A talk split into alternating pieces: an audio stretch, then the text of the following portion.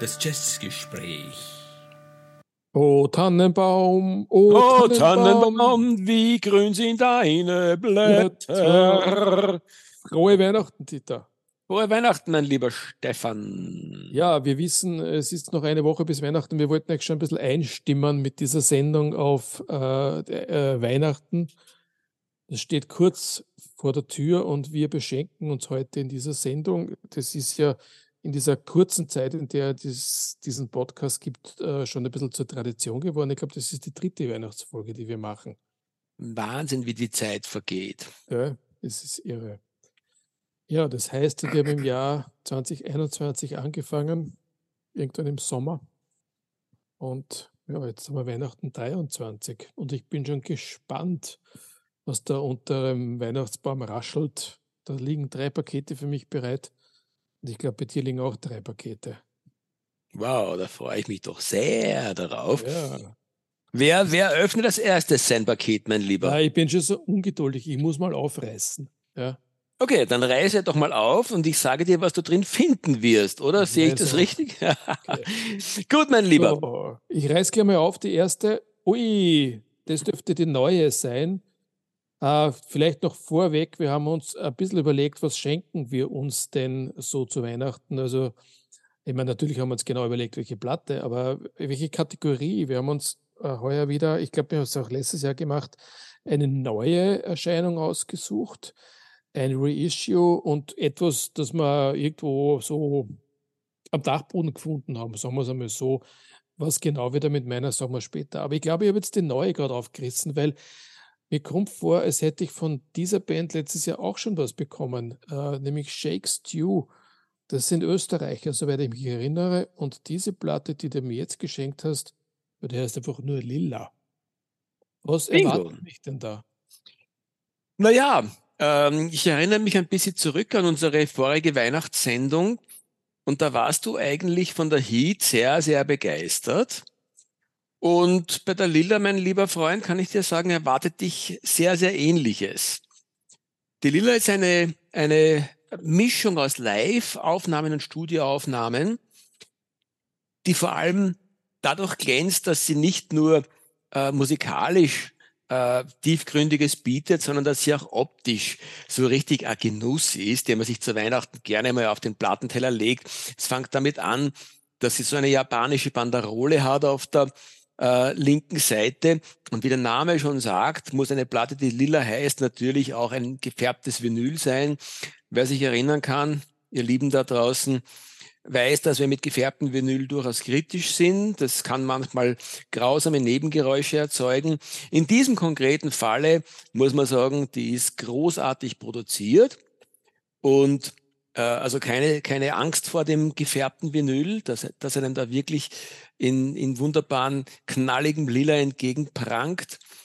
Und ähm, auch ansonsten ist der gesamte, das gesamte Cover sehr ästhetisch im Gesamtkonzept. Es sind so gedeckte Farben, wo sich eben das Lila und auch Bella Rosa und irgendwo so ein, so ein Schweine, Schweinebeige äh, zusammenmischt. Äh, also ihr merkt, ich bin allein schon begeistert gewesen von, von der optischen Aufmachung. Ein Lob an den Lukas Granzl-Binder in diesem ähm, Fall, der sich wirklich darum kümmert, dass seine Musik nicht nur nach viel klingt, sondern dass sie auch nach viel ausschaut. Das war jetzt für alle, die sich die Platte an die Wand hängen. Aber du musst uns schon mal vielleicht schildern uns mal die Musik.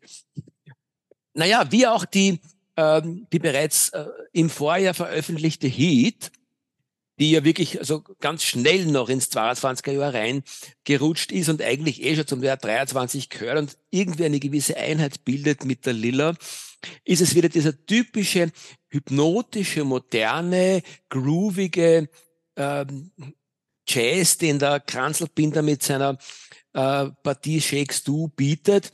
Ähm, es sind wieder die üblichen Verdächtigen äh, an den Instrumenten, der Lukas Kranzelbinder selber am Bass, die großartige Astrid Wiesinger, ich habe sie bereits voriges Jahr über den grünen Klee gelobt und möchte das diesmal wieder tun, äh, am Saxophon, der Mario Rom an der Trompete, der Johannes Schleiermacher äh, Ähm, ich weiß jetzt nicht genau, ob der am zweiten Bass oder am zweiten Schlagzeug ist.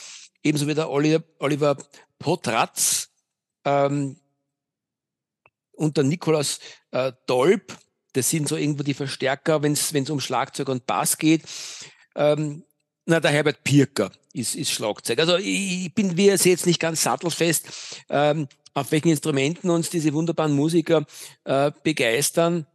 Aber sie bieten wieder diesen typischen, hypnotischen, sehr anspruchsvollen ähm, Jazz, der mich persönlich so an die wilde Zeit von John Coltrane erinnert, weil eben ähm, zwei Bass äh, Spezialisten und zwei Schlagzeugspezialisten so ein ganz starkes Fundament bilden, das so eine hypnotische Grundstruktur ähm, einmal hinzaubert, auf der dann die wunderbaren äh, Musiker, also meistens eben die Bläser, ihre großartigen Melodien dahin zaubern. Und ich möchte noch eins dazu sagen, bis zum gewissen Grad ist die Platte auch deswegen für dich reingerutscht, mein lieber Stefan, weil äh, der Lukas Kranzelbinder nicht nur mit Shakes Du, sondern insgesamt gesehen so ein bisschen ein, ein Jolly Joker in der österreichischen Jazzszene geworden ist. Er ist der, der zum Beispiel in Saalfelden ständig für Überraschungen sorgt, in den unterschiedlichsten Besetzungen Jazzwanderungen macht, wo du dich in die Berge begeben musst und der nimmt dann sein, sein Bass und die Musiker mit den anderen Instrumenten mit und sie machen dort eine sehr, sehr lebendige Musik und genau so klingt auch diese Platte. Also ich muss da was gestehen. Oh je. Es, es gab ein Vögelchen, das mir schon vorher gezwitschert hat, welche Platte es sein wird. Deswegen hatte ich die Gelegenheit, da schon mal reinzuhören. uh, und ich kann mich erinnern an Shake Stew Heat, glaube ich, hat die letzte, letztes Jahr gehausen. Ja. Mhm. Das Lila, die gefällt mir noch besser. Wow. Ja, weil ich vor allem auch die Live-Aufnahmen sehr, sehr interessant finde. Und ich glaube auch, dass das eher eine Liveband ist, als eine Studioband. Das kam aber zumindest bei den Aufnahmen so vor, dass das äh, noch mehr Dynamik entwickelt, als wenn sie im Studio zusammensitzen und dann vielleicht kontrollierter spielen als live. Ja, mein Freund, dann musst du mich jetzt demnächst äh, ins Porge und Bess in Wien begleiten in der Riemergasse, weil schickst du treten irgendwann im Dezember, wir müssten noch herausfinden, wann, äh, mit der Lilla live auf. Also, ähm, Jetzt noch, nach dem 17. Dezember, ob sie das noch ausgeht. Ja, das wird sich knapp noch ausgehen. Ja, ja, ja. ja schauen wir mal, wann das ist. Aber würde ich dich gern begleiten. Bin ich dabei auf jeden Fall, ja. Großartig. Ich lang nicht beim Borgi. Ja. Na dann ja. bitte lass mich doch mein erstes Paket äh, aus der Kategorie neu, auf. neu ja, auf, aufbrechen. Du weißt, du weißt ja nicht, was du aufmachst. Das kann ja sonst was sein, ja. Das naja, ja nicht angeschrieben. Ich, ich, ich, ich, ich, rat, ich, ich, ich rassle und ratsche. Oh Gott, ist das Papier wieder mal brutal. Was hast du denn da wieder einpackt? Ja, was der, ich, kann, ich, ich, kann ja nicht einpacken. Das ist ah, ja, unglaublich. Äh, es ist ja wirklich, es ist ja hört, mühsamst. Und was hört, kommt zum, was kommt zum Vorschein, Stefan? Nichts zu meinen Stärken einpacken. Okay.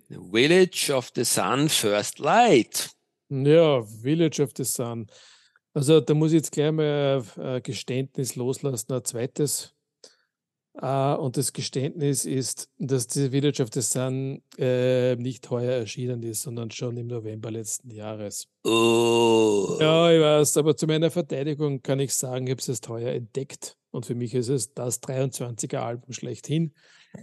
Uh, zumal ich ja nicht wirklich uh, heuer begeistert war von Neuerscheinungen, beziehungsweise über nichts gestolpert bin, was mir wirklich gefallen hat. Na, schaut doch mal optisch zumindest schon sehr, sehr schön aus, finde ich. Es schaut sehr schön aus, das finde ich auch, ja. Äh, und es äh, zeigt oder ist ein weiterer Beweis dafür, dass der Jazz in Großbritannien eine neue Blütezeit erfahrt, erfährt. Ähm, wir reden ja sehr viel über amerikanischen Jazz in unseren Sendungen, aber wir sollten uns mehr dem britischen Jazz widmen. Kommt immer wieder durch. Ich weiß aber, so, so so konzentriert haben wir uns noch nicht vorgenommen. Und Village of the Sun ist, ist eines der Beispiele für britischen Jazz, das wunderbar funktioniert für mich. Du weißt wahrscheinlich auch, warum das für mich so gut funktioniert. Ja, weil es nach John Coltrane klingt. Ja, nicht nur. Ich meine, es ist so eine Mischung aus äh, Free Jazz und Elektronik. Und das macht es, glaube ich, besonders interessant. Vielleicht mal kurz zu, zu wer ist der Village of the Sun? Es gibt Basement Jacks, sagt er das irgendwas? Gar nichts. Basement Jacks ist ein britisches Duo. Die sind vor allem durch Remixes bekannt geworden. Das ist eher in der Elektronik und Szene beheimatet. Und äh, einer, einer des Duos ist der gewisse Simon Radcliffe. Und der Simon Radcliffe hat gemeinsam mit Binker Golding am Saxophon und Moses Boyd an den Drums dieses Album Village of the Sun aufgenommen. Simon Radcliffe, wieso sagt man der was, Stefan? Der ist uns doch schon untergekommen. Ich weiß es nicht. Ja, das, keine Ahnung. Mag sein, dass uns der schon untergekommen ist. Dann plauder weiter und wir denken drüber nach mhm. im Hintergrund. Jedenfalls ist das einfach ein, ein, eine, eine Kooperation. Äh, also im Grunde ist es dann eigentlich kein Band, sondern ein Bandprojekt. Und es funktioniert für mich deswegen, weil es äh, extrem dynamische ähm, Musik ist. Man, man, merkt die Spielfreude. Man hat äh, ähm, mit, dem, mit dem Binker Golding einen wunderbaren Saxophonisten hier. Äh, und äh, es gibt eben diese Rhythmus-Section von Moses Boyd und den Electronics von Simon Radcliffe. Und ja, wie gesagt, es funktioniert gut. Äh, lustigerweise gibt es auch ein Album der beiden letztgenannten, nämlich Binker Golding und Moses Boyd. Die treten auch unter dem Bandnamen Binker and Moses auf. Und da gibt es ein Album, das auch im letzten Jahr erschienen ist, das heißt Feeding the Machine. Uh, und das ist auch super interessant, weil das ist uh, auch ein treibendes Saxophon, uh, Beats, die da darunter gelegt werden. Und es erinnert mich extrem stark an, an Antiloper, äh, dieses Bandprojekt mit der, der Jamie Branch, die ja leider verstorben ist im vorigen Jahr. Antiloper wir, äh, funktioniert auf der Trompete und Pinker und Moses funktioniert ähnlich am Saxophon. Also wie es eben so ist in der digitalen Welt, das ist so ähnlich wie beim Fernsehkoch, den wahrscheinlich die meisten unserer Zuhörerinnen und Zuhörer gar nicht mehr kennen. Da haben wir doch schon was vorbereitet und wie durch Zauberhand kommt es dann plötzlich aus den Tiefen des Internets sozusagen quasi in eure Wohnzimmer hinein. Und ich habe auch schon hineingehört in diese Platte, oh große Überraschung. Und mein lieber Stefan, ich muss dir sagen, spannender Anfang, aber ähm, je länger ich es höre, desto mehr verstehe ich zwar, warum es dir gefällt.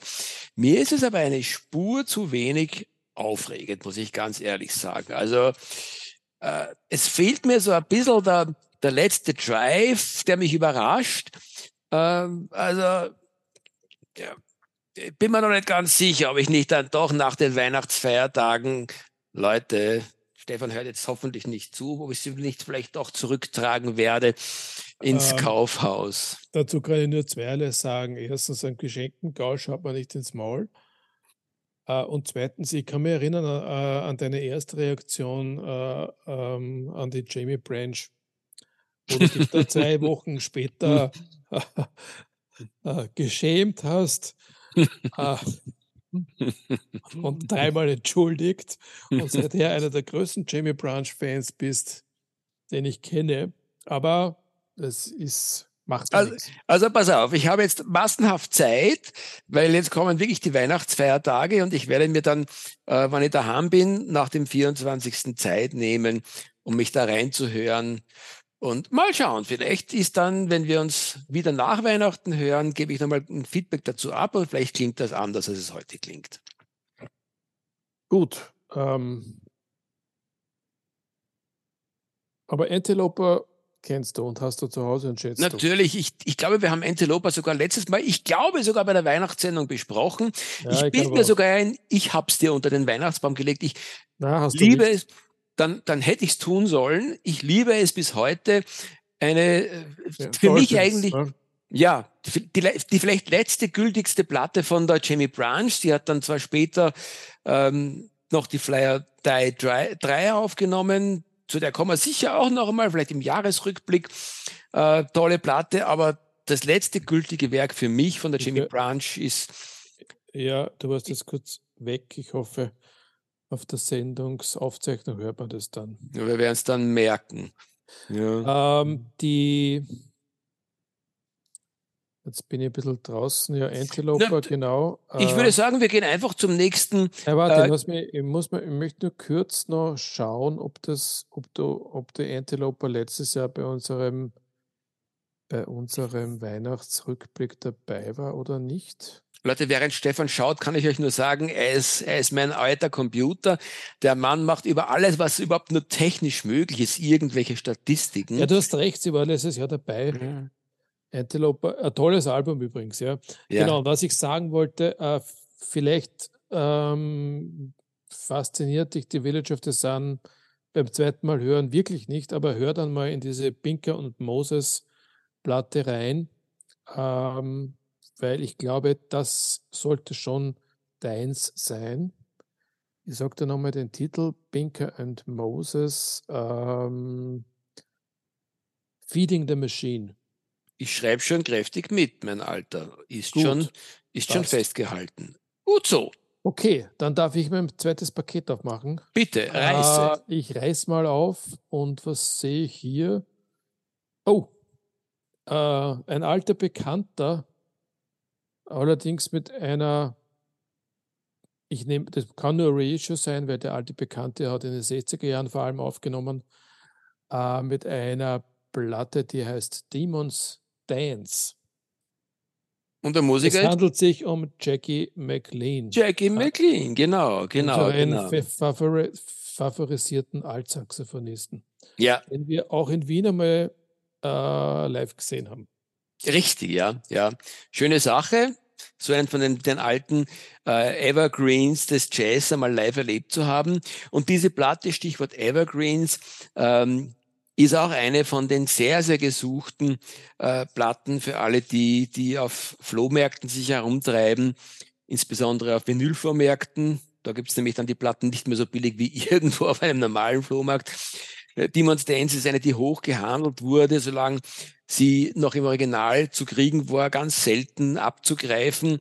Und jetzt hat sich ähm, äh, Blue Note erbormt sozusagen und hat sie äh, in der Connoisseur, na, wie heißt die Serie jetzt, die äh, diese, diese Edel-Serie äh, von Blue Note, Stefan? Äh, Tone Poet? Die Tone Poet Serie, genau, hat es als Tone Poet herausgebracht, also wirklich in einer Ausgabe, die ja mal zum Angreifen schon ein großes Vergnügen ist. Ja, was soll man sagen? Äh, die Platte ist optisch wunderschön. Sie hat ein, Cover, äh, das sehr äh, so klassisch 70er Jahr, sehr psychedelisch wirkt, sehr wild, ein bisschen an Bitches Brew erinnert, finde ich. Die Musik, die drauf ist, ist dann, wenn man sich... Wenn man die, Jahr sind wir denn? Wir sind im Jahr 1969 oder 68, ich kann es dir gar nicht hundertprozentig sicher sagen. Jedenfalls äh, Ende der 60er Jahre. Ähm, eben die typische Bitches Brew Zeit. Ähm, und ganz ehrlich gesagt, äh, die Erwartungshaltung, die diese Platte vielleicht schürt, haltet sie insofern nicht ganz ein, dass sie definitiv nicht so experimentell abenteuerlich Fusion gewesen ist, wie der Jackie McLean auch durchaus dann später gespielt hat. Sie ist nämlich eigentlich äh, relativ straighter Bebop, dafür wirklich Bebop vom Feinsten. Ja, ich würde eher Hardpop sagen, ne? Äh, oder Hardpop eigentlich sogar, muss ich dir recht geben.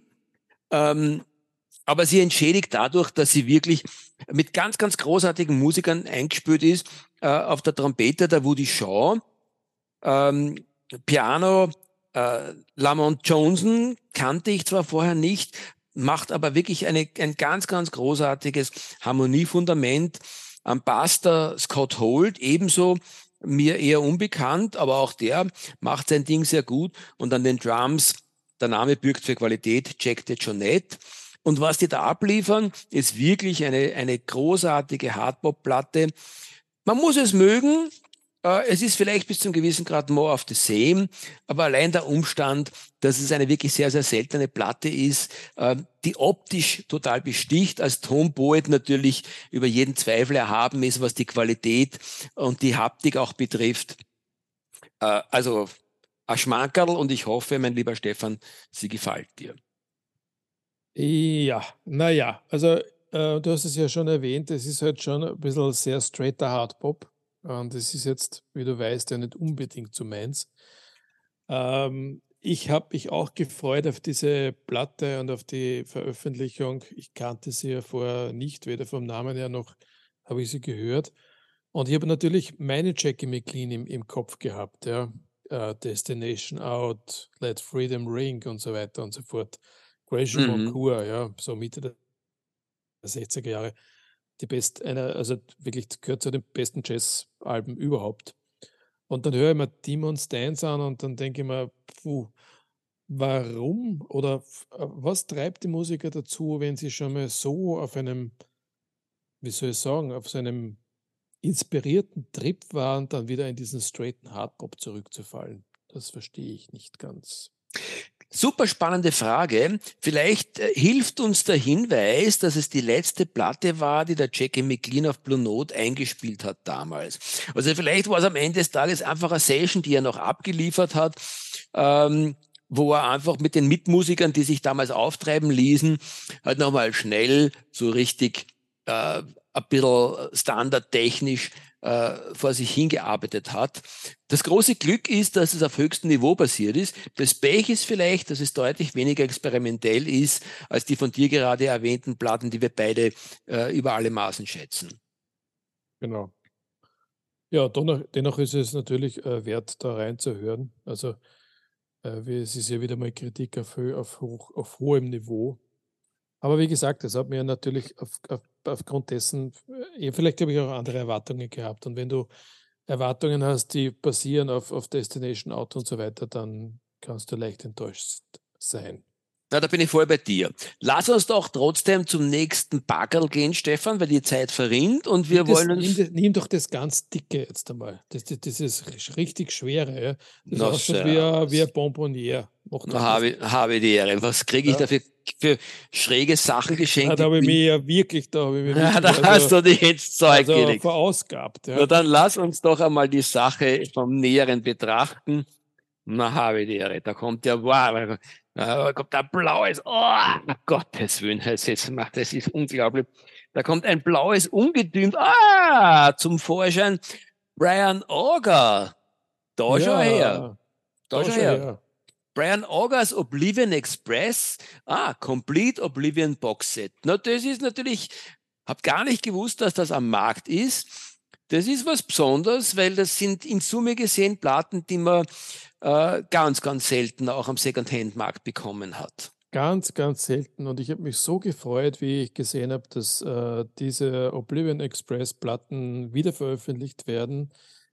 Äh, es sind sechs an der Zahl und, und umspannen die Periode des Brian Auger von 1971 bis, hm, glaube ich, 76, wenn ich mich nicht irre. Äh, vielleicht kurz zum Brian Auger. Wer ist das eigentlich? Das ist ein britischer Organist. Ja? Ich glaube, er lebt sogar noch. Äh, begann so in den frühen 60er Jahren Musik zu machen, äh, war dann irgendwie durch ein, ich ich glaube, durch ein Duke Ellington-Konzert angefixt äh, von, vom Jazz und, und dann weiter äh, seine Idole Jimmy Smith, auch ein Orgelspieler, ein Bekannter, und hat in den frühen 60er Jahren begonnen, Musik zu machen. Ähm, die, die Szene, die, die, die, britische Szene in den 60er Jahren, ähm, ich kenne ich, ich kenn sie nicht besonders gut. Ja, da, da fällt, mir, fällt mir so Namen ein wie der Tubby Hayes. Ich glaube, das ist sehr Mainstream-mäßig. Aber dann wesentlich spannendere Namen wie Joe Harriot oder Michael Garrick. Und äh, Brian Auger hat ähm, begonnen mit einer Band, die nannte sich Trinity. Ähm, da war eine relativ, ich denke, heute bekannte Sängerin oder noch bekannt, die Julie Driscoll, sagt er dir was, Dieter? Das selbstverständlich, Stefan. Wir haben uns ja vor genau. kurzem einmal auf, auf, auf der Plattenbörse darüber unterhalten und ich habe mir inzwischen sogar von den beiden die eine oder andere Platte abgreifen können. Großartige Sache. Ja, also Julie Driscoll, äh, Brian Auger, Trinity äh, sind ein paar tolle Alben erschienen. Die Julie Driscoll ist dann ausgeschieden ähm, und äh, Brian Auger hat die, die Band Oblivion Express gegründet. Ähm, das erste Album ist, wie gesagt, 1970 aufgenommen, 1971 erschienen, Brian Augers Oblivion Express. Und dann ist es weitergegangen äh, im selben Jahr mit A Better Land, was eine meiner Favorites ist. Und ähm, die dritte war dann Second Wind 1972, Closer to It 1973, Straight Ahead 1974 und Reinforcements 1975. Also alle diese Platten sind in dieser Box enthalten. Äh, welche Musik hören wir hier? Wir hören hier funky Jazzrock, so würde ich es mal bezeichnen. Mhm. Mit, einem, mit diesem Hammond-Orgel-Groove. Es gibt auch ähm, einigen Gesang dabei, der meines Erachtens gut passt. Es gibt aber auch viele Instrumentalstücke. Es gibt Coverversionen. Ähm, ja, und diese, dieses, diese, dieses ähm, Box-Set gibt es um wohlfeile 86 Euro überall zu finden im Moment. Wahrscheinlich auch nicht besonders lang mehr. Es ist vielleicht von der Aufmachung her jetzt nicht das Gelbe vom Ei, also man hätte da vielleicht noch ein bisschen mehr Liebe reinbringen können. Es gibt zwar Booklet dazu, aber die, die, die, die Platten selbst, äh, die mh, hm, versuchen halt die originalen Cover wieder zu spiegeln, aber es ist jetzt, man sieht halt, dass es eher günstige Ratios sind, sagen wir es einmal so. Nichtsdestotrotz möchte ich folgende Sachen positiv in die Waagschale hineinwerfen. Es ist ein sehr, sehr wertiges, eine sehr, sehr wertige Box. Die, die Covers sind alle wirklich sehr, sehr originalgetreu reproduziert. Was ich hier sehe, äh, ja, wie du richtig sagst, an den Inner Sleeves haben sie ein bisschen gespart, die sind ohne Wattierung, aber trotzdem sind dafür, äh, es ist gleich die Better Land, so wie im Original, auch ein, ein Clubcover. Ähm, und es sind alle Platten, ich würde sagen, das wiegt, das, hört, das fühlt sich an nach 180 Gramm Vinyl. Und wieder mal habe ich ganz schnell mal wie die Fernsehköche auch gleich mal hineingehört. Sie hören sich alle einwandfrei an, sehr, sehr guter Sound. Ja, und diese Press sind sie gut, ne? Ja, also um diese wohlfeilen, diesen wohlfeilen Preis, den du da nennst, ist das schon eine, eine, eine tolle Geschichte, die man sich zulegen sollte, wenn man nur irgendwo in diese Richtung eine Begeisterung hat. Ich erinnere mich daran, dass ich in diesem Jahr die Street Noise, äh, eine von den ganz, ganz tollen Platten vom, vom Brian Auger aus dem Jahr 1969 irgendwo auf einem Flohmarkt gefunden habe um 20 Euro und ganz beglückt war. Äh, hätte nicht davon geträumt, dass es möglich sein könnte, die Platten vom Oblivion Express äh, in dieser Gesamthaftigkeit irgendwo in dieser Qualität zu finden, das ist eigentlich, das wäre unmöglich. Zumal, äh, zumal glaube ich, eine gute Ausgabe von der Better Land so viel kostet wie das ganze Boxset. Ja, ja, definitiv, mindestens. Und es ist auch so, dass, ähm, ja, also ich, ich bin nicht so bewandert wie du, Stefan, drinnen, ähm, aber die einzige Platte, die vielleicht einen Hauch äh, von der musikalischen Qualität abfällt, ähm, ist die Straight Ahead äh, und alle anderen sind wirklich Ah, das Jazz ist lustig, dass du das sagst. Also, ja. ja ich finde, dass die letzte ein bisschen abfällt, nämlich die Reinforcements. Reinforcements, ja. Mhm. Die Straight Ahead, die hat ja, äh, warte mal, ich muss kurz mal auf die Straight Ahead gehen, um auf die Titel zu schauen. Das ist die mit dem, mit dem Express, ja, mit dem roten drauf, also mit dem roten Ja, ja, genau. Ja, da, da, ist ja Straight Ahead, also der Titel drauf, ähm, den gefällt mir sehr gut. Ja. Mhm. Aber egal, es ist, ähm, möglicherweise, weißt du, ich habe zu Straight Ahead, glaube ich, eine, eine Jugendbeziehung. Ich denke, dass ich die mal auf, einem, auf einer Kassette hatte, also mhm. auf einer Kaufkassette. Mhm. Ja, deswegen habe ich vielleicht ein bisschen einen Bezug dazu, aber du hast recht, also es ist nicht die beste.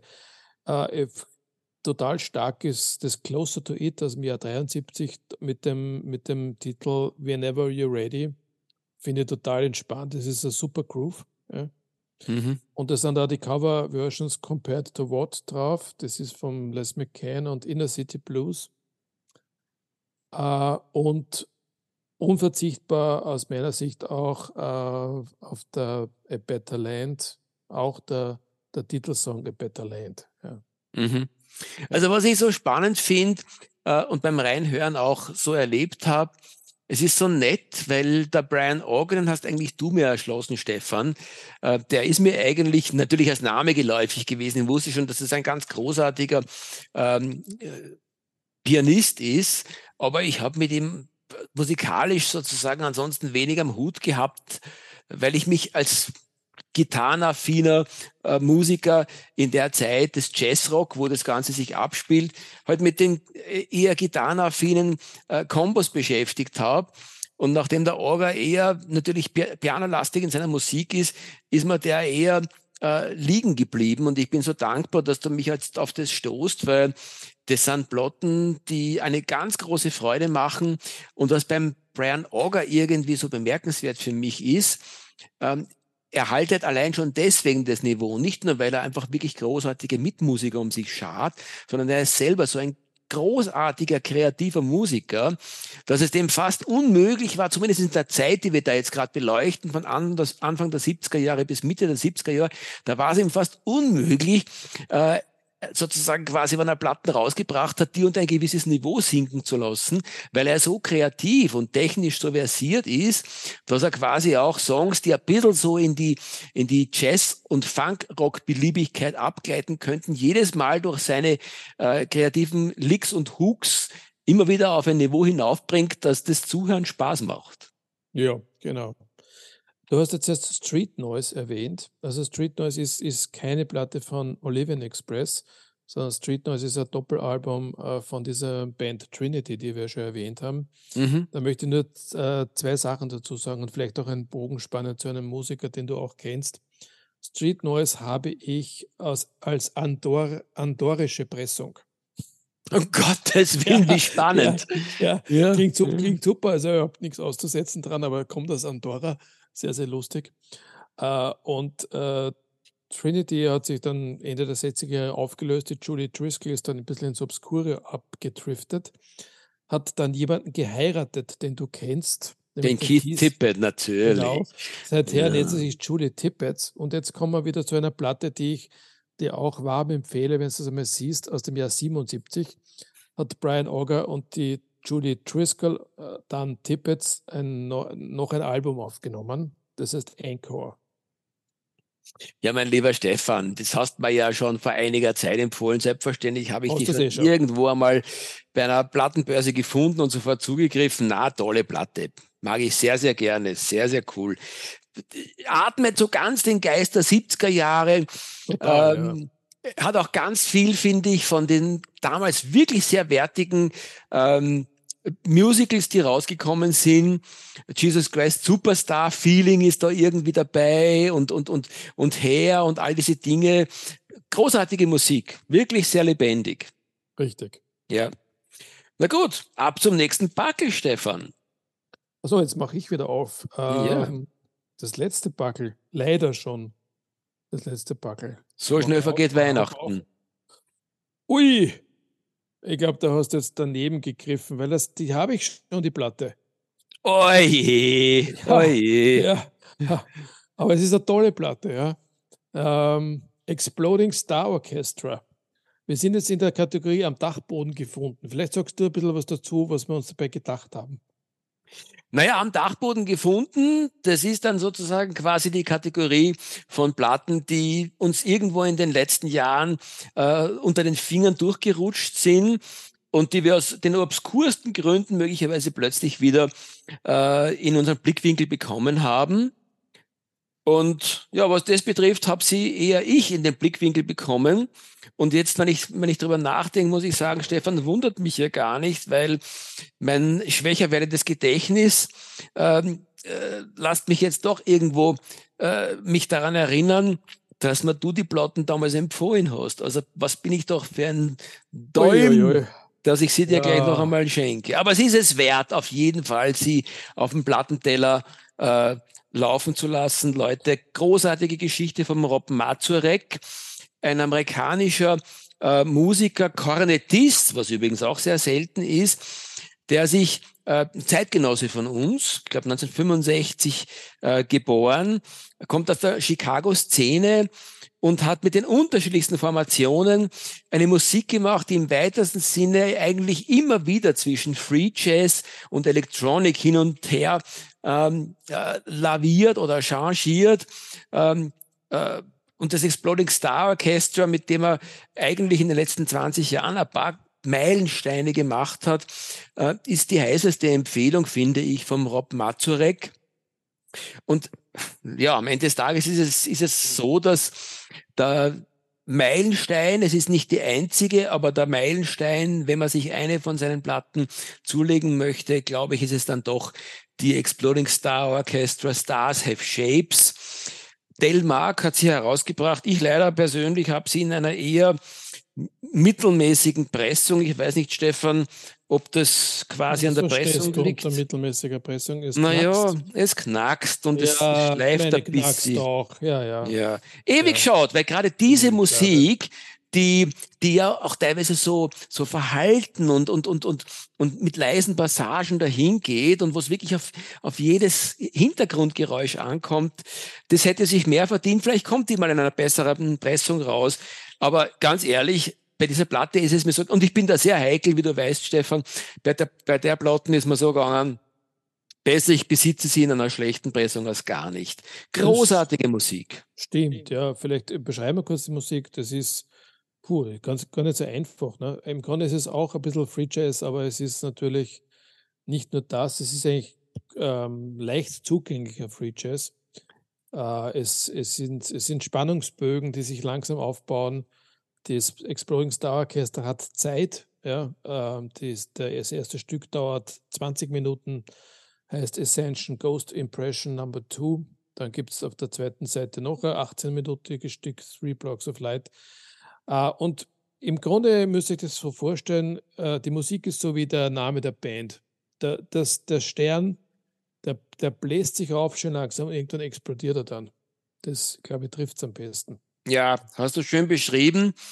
Und, und was so schön ist, ist, dass das eine Musik ist, die einerseits ein bisschen, Stichwort Ascension, so wie die erste Nummer auf der ersten Seite heißt, gemahnt mich sehr an John Coltrane's Ascension, wenn es darum geht, sehr universell Free Jazz zu verstehen, aber gleichzeitig erschlagt es dich nicht so wie die Ascension dich vielleicht erschlagen genau. könnte, sondern sie, sie entwickelt sich, ja, sie entwickelt sich wunderschön organisch und ist, ist eigentlich immer wieder auch sehr melodisch. Also es ist eine Musik, die du im Hintergrund laufen lassen kannst und sie wird dich trotzdem jedes Mal wieder wegziehen von dem, was du im Vordergrund tust, weil genau. sie wirklich sehr einnehmend ist. Tolle Platte. Ja, das ist richtig. Äh, Weißt du, wo ich das Exploding Star Orchester entdeckt habe? Erzähl's mir bitte, mein Lieber. Ich habe es entdeckt in Ö1. Ha! Und Ö1 kannst du dir nur kannst dir vorstellen, welche, Mus welche Sendung das war. Na, äh, naja, es kann nur die Jazznacht gewesen sein, ne? Die Jazznacht, ja, die Jazznacht ist irgendwo der erste übliche Verdächtige. Gut, und die Jazznacht höre ich fast nie, weil erstens ist es mir zu spät und äh, ich habe keine, keine Aufnahmemöglichkeiten mehr. Uh, und zweitens ist natürlich auch viel Musik dort, die, ist, die sehr Mainstream-mäßig ist, die mich nicht interessiert. Aber damals, als ich noch aufgenommen hatte uh, auf Minidisc, uh, bin ich auf eine Ausstrahlung gestoßen vom Jazz Festival Saalfelden. Mhm. Und zwar genau äh, aus dem Jahr 2010, aus der auch diese Platte stammt. Und da gab es mhm. eben eine Liveaufnahme vom Exploding Star Orchestra im Radio ich bin glücklich, dass ich die noch habe und habe wirklich lange nach, nach Platten dieser Band gesucht und es hat, hat gedauert, ja. Und jetzt, zehn Jahre später, gibt es plötzlich überall, die Exploding Star Orchestra. Und ich kann auch gleich sagen, dass ich eine zweite, ein zweites Album vom Exploding Star Orchestra habe. Und zwar ist das nicht mit dem Rob Mazurek, sondern mit einem gewissen Bill Dixon. Mhm. Und das ist zwei Jahre früher erschienen, also 2008, und heißt einfach nur Bill Dixon with Exploding Star Orchestra. Und äh, die da, das gefällt da ganz bestimmt, auch das kann ich wärmstens empfehlen. Naja, dann muss ich leider Gottes auch damit rausrücken, dass ich mal aufgrund dieses tollen Erlebnisses, äh, das du mir beschert hast, äh, damals, wie du mich auf diese Platte hingewiesen hast, ebenfalls eine Exploding Star Orchestra-Platte aus dem Jahr 2020 zugelegt habe. Nämlich die, die Menschen, die Menschen Stardust. Stardust, genau. Und die auch noch den wunderbaren Nebeneffekt hat, dass sie auf dem Label International Anthem herausgekommen ist. Das ist das ah, Label, ja. auf dem die ähm, äh, Jamie Branch ihre großartigen Platten gemacht hat. Eine wunderbare Platte, die also auch von der Aufmachung her und von der, von der, von der Pressqualität und auch von der Produktionsqualität äh, überhaupt keine Wünsche offen lässt. Vielleicht ein Hauch weniger spannend ist als ähm, ja. Stars Have Shapes, aber dafür, wie soll ich sagen, sehr modern und elektronisch ähm, und quasi noch ein bisschen was Neues dazu bringt, was es absolut wert ist, gehört zu werden. Also Interessant gleich die Frage, was die in den zehn Jahren gemacht haben. Ne? Ja. Es gibt ein, Album äh, 2023, das sollte man für uns vielleicht auch einmal äh, vornehmen. Das heißt Lightning Dreamers. Ich kenne es jetzt im Moment nicht. Es gibt eben das Album, das du erwähnt hast. Und dann gibt es eine zehnjährige Pause uh, zu Stars of Shapes. Ja. Ja, während du das sagst, mache ich mal ganz schnell äh, allmusic.com auf und sehe nur, dass die auch sehr hoch bewertet ist. Also sollte man durchaus hineinhören vielleicht. Nehmen wir uns das doch mal vor. Genau. Na gut, nichts, nichts wie ab zum letzten Paket, mein Lieber. Ja, dein Paket. Also du mach auf. Finde ich jetzt irgendwie lustig. Ich bin gerade äh, fertig und du hast gerade Ö1 erwähnt. Und ich ja, kann das sagen. Das passt gut dazu. Ja, oder? ich sehe Ö1 kenne ich überhaupt nicht, aber die Band kenne ich selbstverständlich wahnsinnig gut. Blood, Sweat and Tears aber 1972 live at the Wiener Konzerthaus, never heard. Never heard, ja. Dazu ist vieles zu berichten. Zum ersten, ähm, auch das entstammt einer Radio-Jazz-Nacht aus Ö1, äh, ein Konzert von Blood, Sweat and Tears, aufgenommen im Wiener Konzerthaus von ORF, das ich irgendwann einmal vor vielen, vielen Jahren im Radio gehört und mitgeschnitten habe. Und ich sage deswegen bewusst vor vielen, vielen Jahren, weil der Originalmitschnitt, der ist noch auf Kassette erfolgt, also auf Tape. Ja. Und wie ich dann umgestiegen bin von Tape auf Minidisc, also von analog auf digital, habe ich natürlich als eine der wenigen Kassetten dieses Konzert auf Minidisc übertragen. Und Siehe da, im Jahr 2023 erbarmt sich der ORF und bringt dieses Konzert als Doppelalbum heraus, worüber ich mich sehr, sehr, sehr gefreut habe. Und es hat nichts verloren aus meiner Sicht von der alten Faszination. Dazu zu sagen ist, dass, dieses, dass diese Formation von Platz bei den Tiers den meisten wahrscheinlich nicht bekannt ist, denn viele kennen Platz bei den Tiers aus ihren ersten Alben, und dann aus einer, aus, aus, aus der Wieder, äh, aus, aus, aus dem aus der, aus der Wiederbesetzung der, der Erstband in Mitte der 70er Jahre, nämlich äh, wo sie eher so hitorientiert waren mit Michael, äh, David Clayton Thomas, glaube ich, der heißt, oder? Am Gesang. Und ähm, also viele Hits produziert haben. Und aber diese Formation, die man da in Wien hört, 1972, die unterscheidet sich von der fundamental. Es gibt einen neuen Sänger und der neue Sänger ist äh, Jerry Fisher und der hat keine Lust gehabt, äh, bei dieser Tour irgendwelche alten Hits da zu singen. Und das äh, gipfelt darin, dass dieses Konzert extrem wirklich jazzlastig ist. Also so wie man Platz bei den Tiers auf den Platten eigentlich nur hört auf New Blood, auf der LP New Blood, aber die dann drei Monate später erschienen ist. Aber und in einer Tented-Besetzung. Und ja, ähm, ich weiß nicht, wie das, wie das Publikum das, das aufgenommen hat, 1972. Ich habe es toll gefunden, auch wenn es also tatsächlich sämtliche Hits vermissen lässt, äh, mit einer Ausnahme, das wird, glaube ich, dann in der Zugabe äh, gespielt, You've Made Me So Very Happy. Dieter. Schnitt, zwölf Stunden später, natürlich habe ich die Platte inzwischen gehört, mein lieber Stefan, und ich kann dir nur sagen, ähm, du hast mir schon mit der Brian Auger eine ganz, ganz große Freude gemacht, die ich nicht missen möchte. Und ich kann mich jetzt äh, in den nächtlichen Weihnachtsnächten und Abenden kann ich darüber sinnieren, äh, welche Freude größer ist, weil die Platten ist der totale Mörder Hammer. Ich fahre voll ab darauf. Allein bereits die zweite Nummer, glaube ich, das ist die, wo sie dieses wunderschöne mittelalterliche äh, Trompetengebläse ja, ich glaube, ja? das ist kein Mittelalter. Meinst du, das ist schwedische Volkslied? Ja, das, man, könnte es, wird, man könnte es auch, ja, man könnte es auch schwedisch nennen, ja. Das ist also, ein schwedisches Volkslied. Na, großartig. Es ist, es ist Wahnsinn. Die ganze Platte ist, ist von vorn bis hinten ein absolutes Erlebnis. Ähm, das, was du immer sagst, dass du ein Fan von Live-Konzerten bist und ich war immer sehr skeptisch, bin tendenziell eher einer, der Studioplatten bevorzugt, weil ausgefeilter natürlich. Äh, ich mittlerweile auch, das muss ich auch dazu sagen. Aber es ja, gibt ja immer so Ausnahmen. Ja? Und ich tendiere jetzt zusehends mehr zu den, zumindest den, zu den Empfehlungen, die du mir gibst. Also T-Platten, ich muss ganz ehrlich sagen, ähm, was da an Schätzen ausgegraben wird. Wenn man da vergleicht, was jetzt in Amerika von unserem geliebten John Coltrane beispielsweise ausgegraben wird in den letzten ja. Jahren, da ist schon hohe Qualität dabei, überhaupt keine Frage. Aber was hier in Wien ausgegraben wird an Konzerten, äh, also da steckt, stellt sich jetzt mal diese Platz Well Tears live at the Wiener Konzerthaus 1972 ganz, ganz oben an. Großartige Musik, da gibt es überhaupt keine einzige schwache Nummer drauf.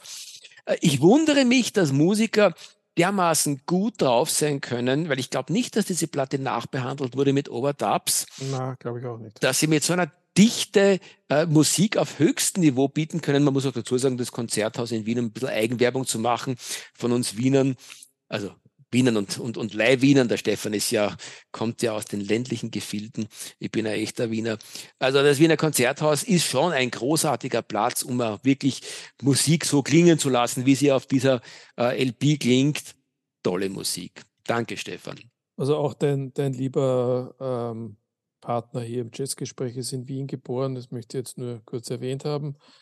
Aber abgesehen davon, dieses Konzert hat, wie du schon angesprochen hast, dieses schwedische Volkslied, äh, das da deutsch intoniert wird. Es, es ist der Donauwalzer, der kurz angespielt wird. Ich weiß nicht, ob dir das aufgefallen ist.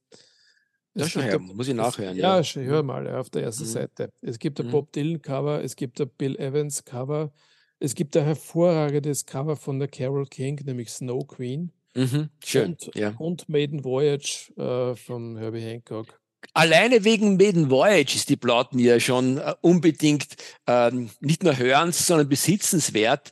Das haben sie wirklich großartig gemacht.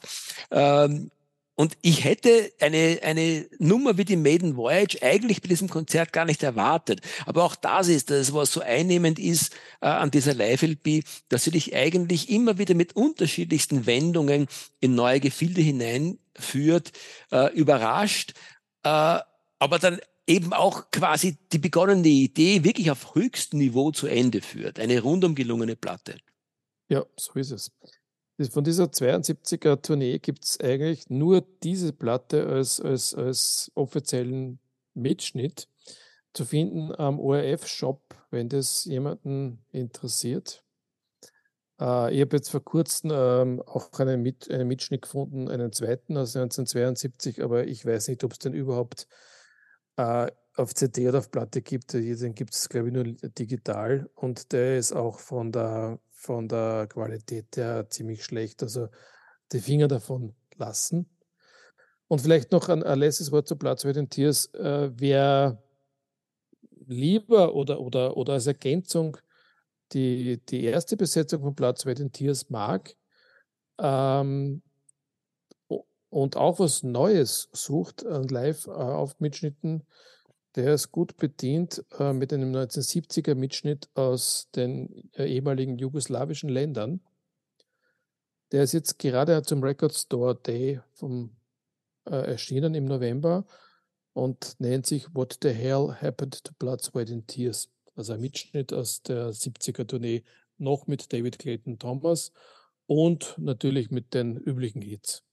Und lasst sich jetzt auch äh, erwerben irgendwo oder ist schwer zu kriegen? Ja, weiß ich nicht. Also ich habe damals am, am Record Store zugegriffen. Ich denke, die Platte wird schon noch geben, beziehungsweise wird sie ja irgendwann einmal dann ähm, auch nochmal äh, aufgelegt. Das ist, ich glaube sogar, dass es, äh, dass es eine gewisse, in gewisser Weise ein Soundtrack ist, weil es dürfte äh, eine Filmdokumentation geben zu diesem, mhm. Mhm. Mhm. Zu diesem Konzert. Stichwort, was denn momentan gerade abgreifbar ist am Markt. Ich kann nur sagen, ich freue mich schon, Stefan, auf unseren Jahresrückblick, weil am Ende des Tages ist dieses Jahr so viel äh, an Platten rausgekommen durchaus interessante Neuerscheinungen, vielleicht nicht in der Dichte, wie wir es uns wünschen würden, aber doch spannendes Einzelnes, was es noch zu besprechen geben wird und insbesondere eine fast sensationelle Reissue-Politik der unterschiedlichsten plattenproduzierenden äh, Firmen, äh, die das Jahr 2023 also wirklich auf eine wunderbar süße, weihnachtliche Art und Weise ausklingen lassen. Also wer irgendwie noch Geld über hat, kann jetzt nochmal schnell ähm, sich die Regale füllen. Wir sollten darüber berichten. Ja, machen wir. Ja, bis dahin wünsche ich euch ein friedliches Fest im Kreis eurer Familie hoffentlich und äh, ein paar ruhige Tage und wir hören einander nach Weihnachten wieder. Ja, ich schließe mich den Wünschen an. Merry Christmas to all out there und auch dir, mein lieber Stefan. Lass uns ein paar besinnliche Tage verbringen und dann frisch ans Werk mit neuen Platten aus dem wunderbaren Jazzleben. Genau. Und gute Nacht.